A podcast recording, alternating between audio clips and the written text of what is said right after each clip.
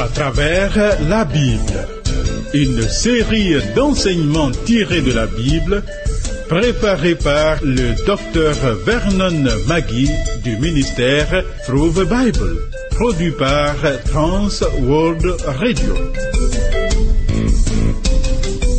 Réalisation Abdoulaye Sango, présentation Marcel Mondiou-Do.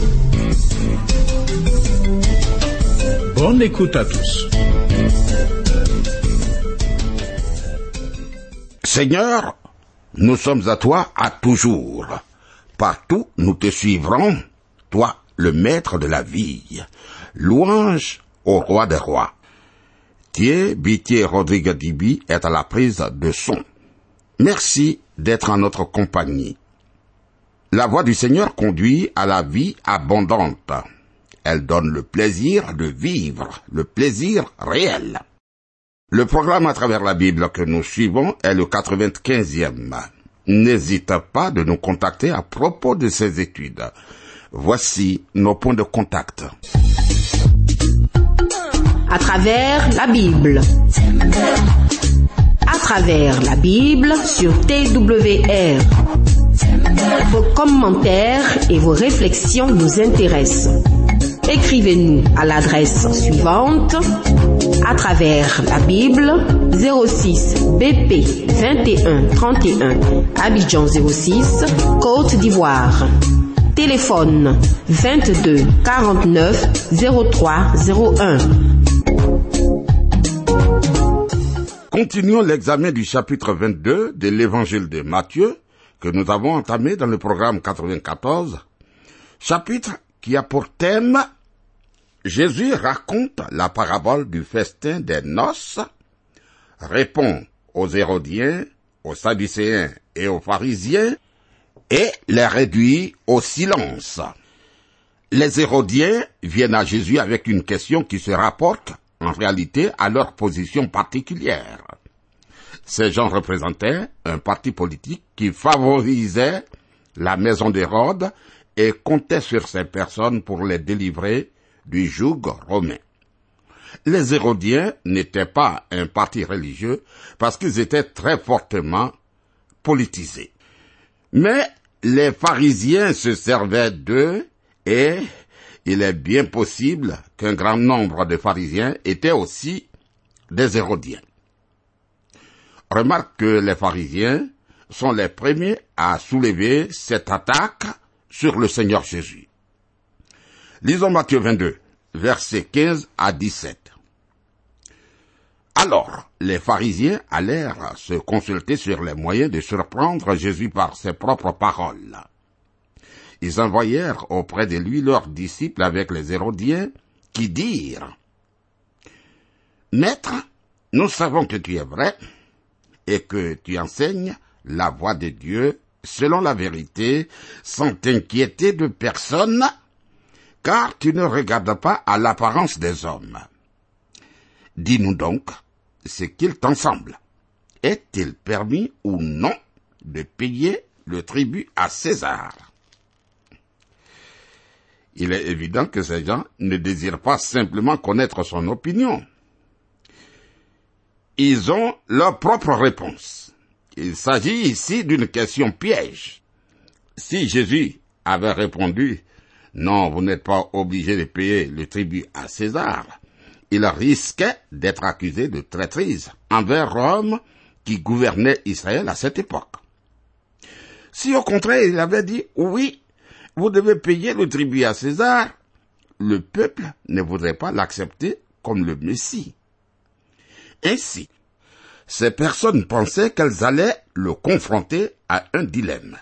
Mais, Matthieu 22, verset 18, Jésus, connaissant leur méchanceté, répondit, Pourquoi me tentez-vous, hypocrite?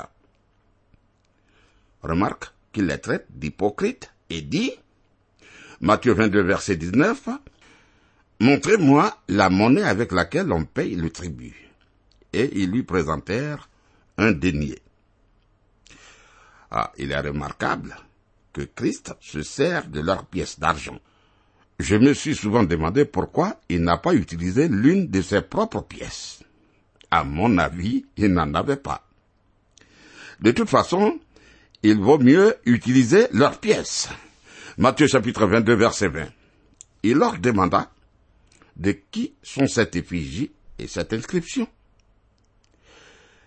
Les gens utilisaient la monnaie légale du gouvernement romain. Matthieu 22 verset 21. De César, lui répondirent-ils. Alors il leur dit, Rendez donc à César ce qui est à César et à Dieu ce qui est à Dieu. Ah, c'est une réponse étonnante, car elle implique beaucoup plus que la simple réponse à leur question, bien qu'elle l'est.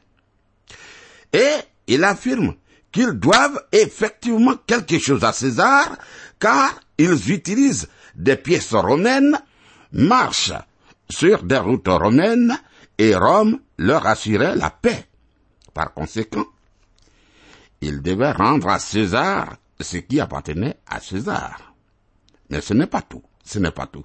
Ils devaient également rendre à Dieu ce qui appartenait à Dieu. Matthieu 22, verset 22. Étonnés de ce qu'ils entendaient, ils le quittèrent et s'en allèrent. Le Seigneur n'est pas tombé dans leur piège, bien que ces gens devaient introduit à César, ces faits ne supprimaient pas du tout leur responsabilité envers Dieu le Seigneur. Les Hérodiens le quittent donc, et maintenant c'est au tour des Sadducéens de poser leurs questions grâce à laquelle ils espèrent aussi le prendre au piège. Alors, Jésus répond aux Sadducéens. Matthieu chapitre 22 verset 23 à 28. Le même jour, les Sadducéens qui se disent qu'il n'y a point de résurrection vinrent auprès de Jésus et lui firent cette question. Maître, Moïse a dit, si quelqu'un meurt sans enfant, son frère épousera sa veuve et suscitera une postérité à son frère. Or, il y avait parmi nous sept frères. Le premier se maria et mourut. Comme il n'avait pas d'enfant, il laissa sa femme à son frère. Il en fut de même du second, puis du troisième jusqu'au septième. Après eux tous, la femme mourut aussi. À la résurrection, duquel des sept sera-t-elle donc la femme? Car tous l'ont tuée. Ah, sache que les Sadducéens ne croyaient même pas en la résurrection, mais ils emploient une illustration ridicule pour tendre un piège au Seigneur. Imaginons une femme qui a eu sept frères comme mari. C'est vraiment une prouesse. Quelle performance Leur question était la suivante. De qui sera-t-elle la femme dans l'au-delà? Maintenant, les Sadducéens commettent deux erreurs. Et le Seigneur le leur fait remarquer. Matthieu chapitre 22 verset 29. Jésus leur répondit, Vous êtes dans l'erreur, parce que vous ne comprenez ni les Écritures, ni la puissance de Dieu. Les Sadducéens se sont montrés ignorants dans deux domaines, celui de l'Écriture celui de la puissance de Dieu. C'est ce qui les a poussés à choisir une illustration aussi ridicule. En réalité, la réponse est simple. Christ dit, Matthieu chapitre 22 verset 30, car à la résurrection, les hommes ne prendront point de femmes, ni les femmes de mari, mais ils seront comme les anges de Dieu dans le ciel.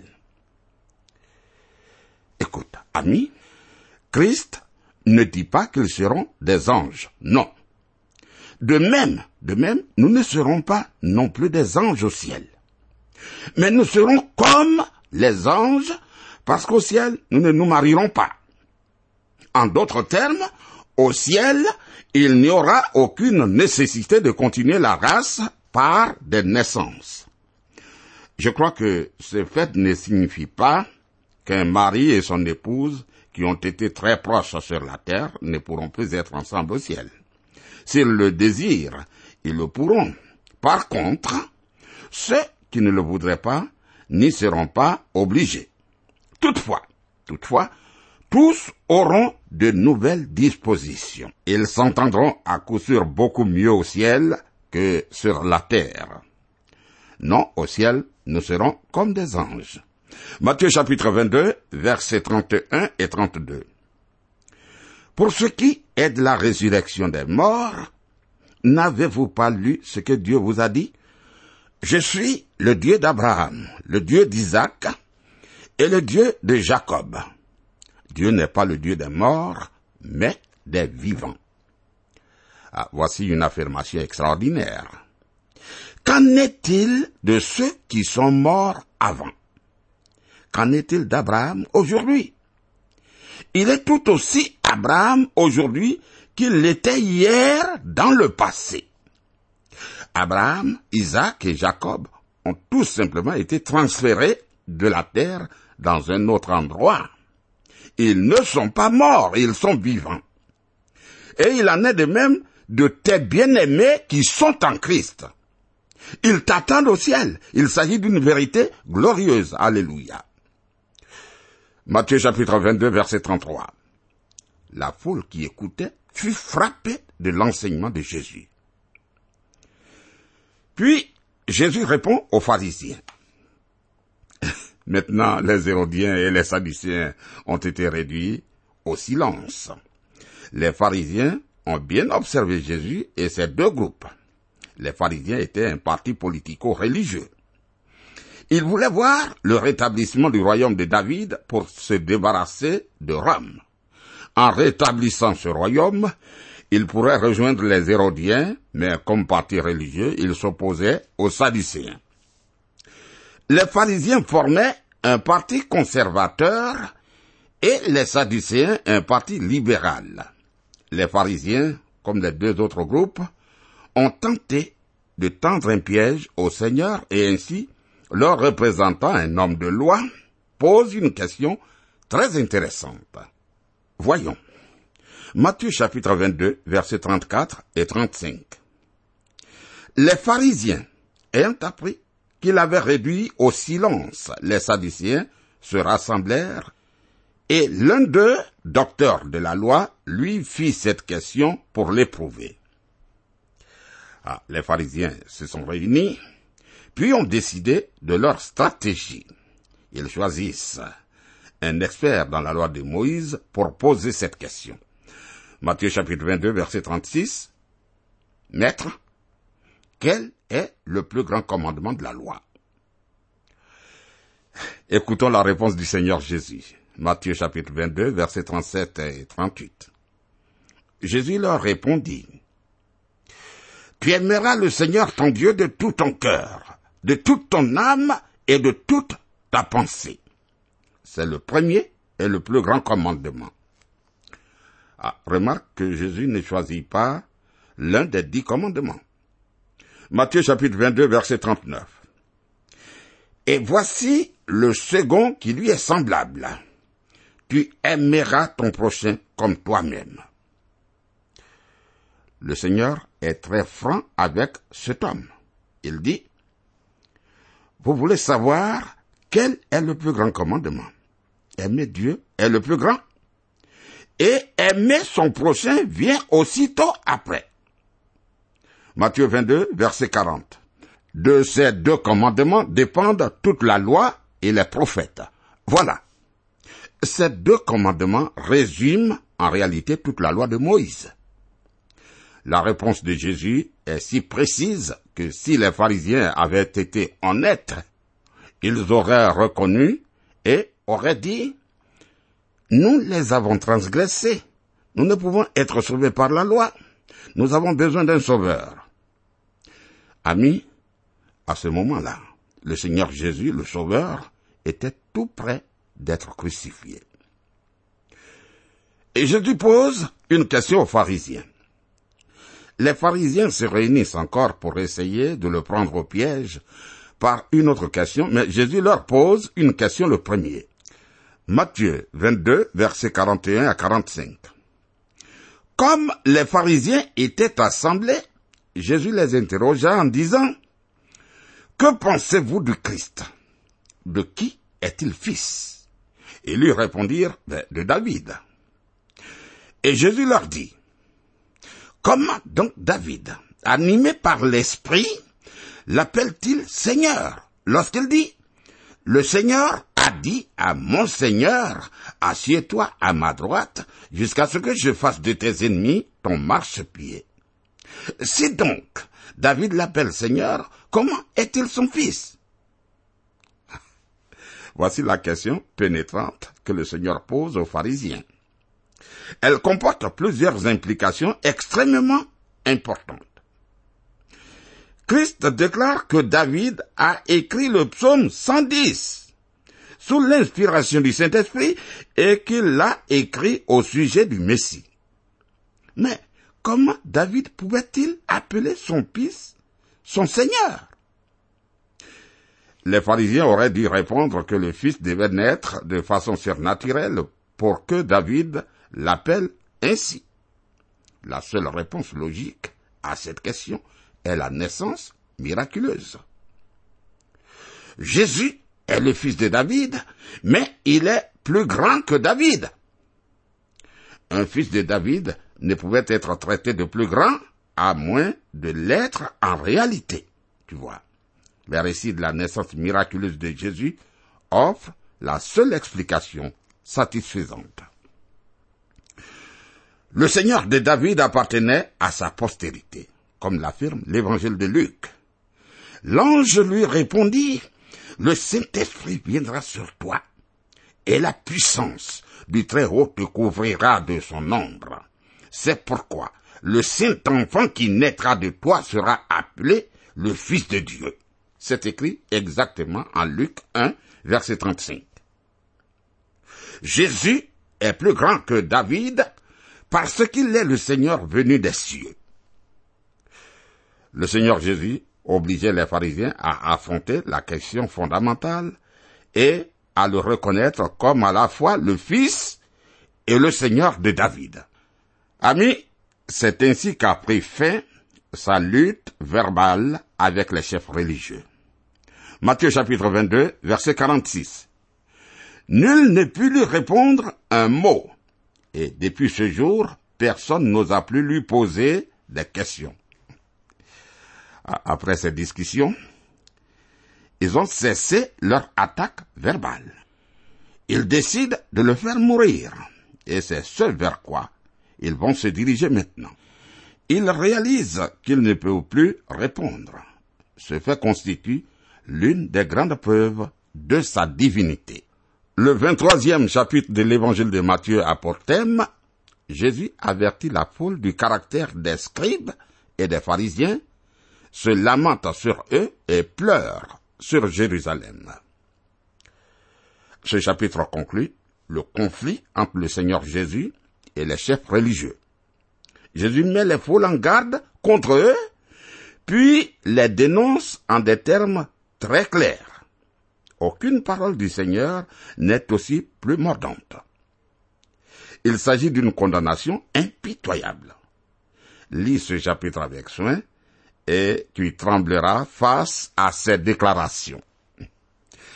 Jésus met en garde contre les scribes et les pharisiens. La dénonciation publique de Jésus concernant les pharisiens a eu lieu au temple, la place forte de ses ennemis. Matthieu 23, versets 1 et 2. Alors Jésus, parlant à la foule et à ses disciples, dit, Les scribes et les pharisiens sont assis dans la chair de Moïse.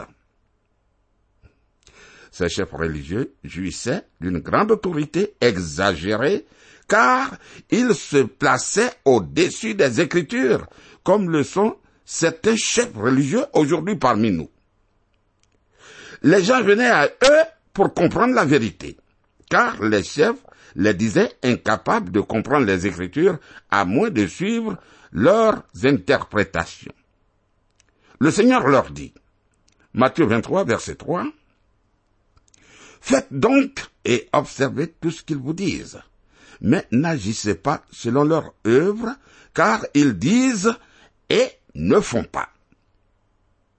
En d'autres termes, suivez les enseignements de l'Écriture, mais n'imitez pas les œuvres des scribes et des pharisiens parce qu'ils ne se soumettent pas à la parole de Dieu.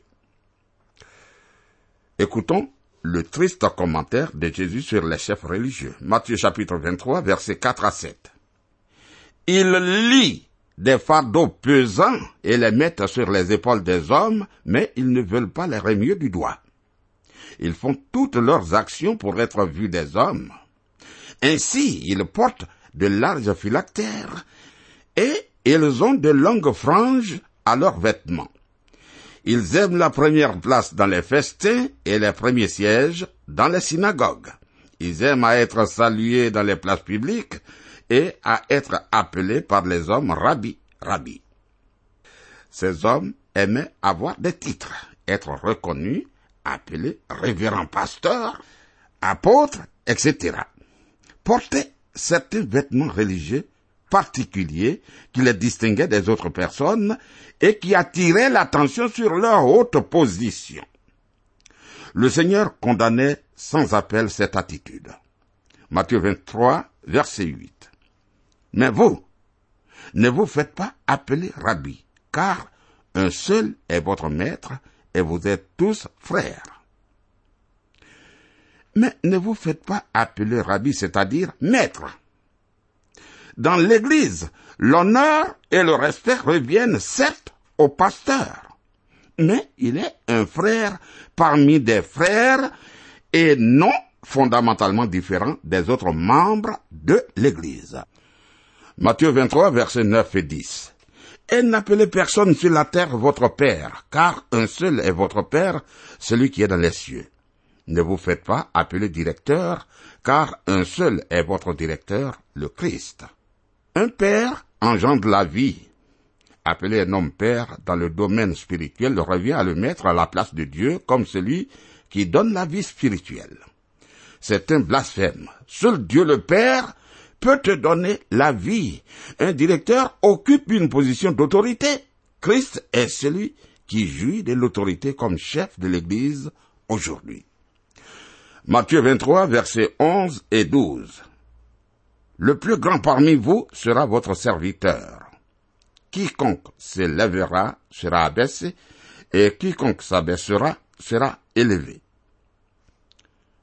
Si tu désires être le plus grand, alors deviens le serviteur de tous. Jésus se lamente sur les scribes et les pharisiens. Ici, nous voyons Jésus, doux et humble de cœur, employer le langage le plus dur de toute la parole de Dieu.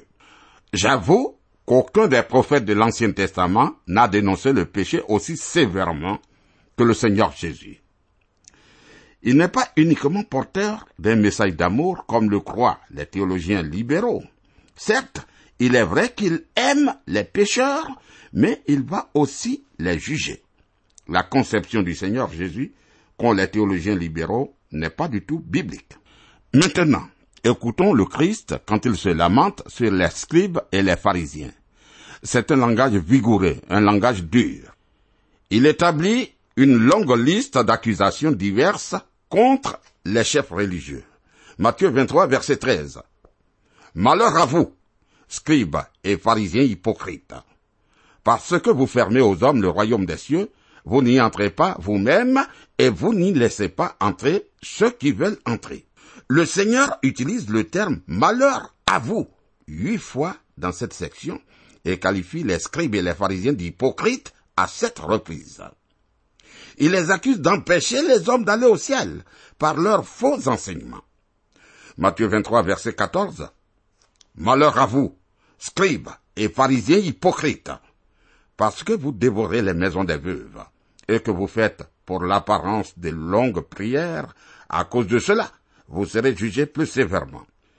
En d'autres termes, ces hommes récitaient de longues prières, mais ils se montraient impitoyables et rusés en affaires. Matthieu 23, verset 15. Malheur à vous, scribes et pharisiens hypocrites, parce que vous courez la mer et la terre pour faire un prosélyte, et quand il l'est devenu, vous en faites un fils de la géhenne deux fois plus que vous. Ils étaient certes très prompts à chercher à convaincre d'autres de leur point de vue, mais ils n'amenaient personne à Dieu. Aucun de leurs convertis n'était en réalité né de nouveau. Matthieu 23, verset 16 à 18. Malheur à vous, conducteurs aveugles, qui dites, si quelqu'un jure par le temple, ce n'est rien, mais si quelqu'un jure par l'or du temple, il est engagé. Insensé et aveugle, lequel est le plus grand, l'or ou le temple qui sanctifie l'or? Si quelqu'un, dites-vous encore, jure par l'autel, ce n'est rien, mais si quelqu'un jure par l'offrande qui est sur l'autel, il est engagé. C'est-à-dire qu'il est coupable s'il manque à son serment. Matthieu 23, versets 19 à 22. Aveugle. Lequel est le plus grand? L'offrande ou l'autel qui sanctifie l'offrande? Celui qui jure par l'autel, jure par l'autel et par tout ce qui est dessus. Celui qui jure par le temple, jure par le temple et par celui qui l'habite. Et celui qui jure par le ciel, jure par le trône de Dieu et par celui qui y est assis. Ah. Voilà. Les pharisiens enseignaient que si l'on jurait par le temple ou l'autel, on n'était pas obligé d'honorer son serment. Mais si on jurait par l'or du temple ou par l'offrande placée sur l'autel, on était obligé d'honorer son serment. Ces religieux se coupaient les cheveux en quatre, ils mettaient l'accent sur les choses matérielles plutôt que sur le but spirituel pour lequel elles devaient être utilisées. Ben, nous y reviendrons, que le Seigneur soit avec toi. Tu peux m'appeler au 05 76 63 02. Le Seigneur nous garde, qu'il nous dirige. Amen.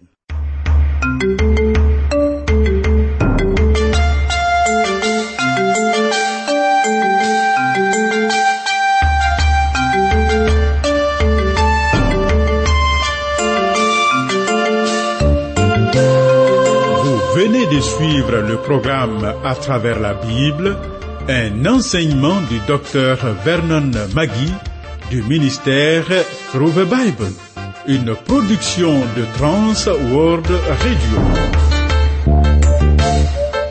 Pour tout contact, écrivez-nous à l'adresse suivante. À travers la Bible, 06, boîte postale 21 31, Abidjan 06, Côte d'Ivoire. Je répète, à travers la Bible, 06, boîte postale 21 31, Abidjan 06, Côte d'Ivoire. Téléphone 22 49 03 01. Je dis bien 22 49 03 01. Que Dieu vous bénisse.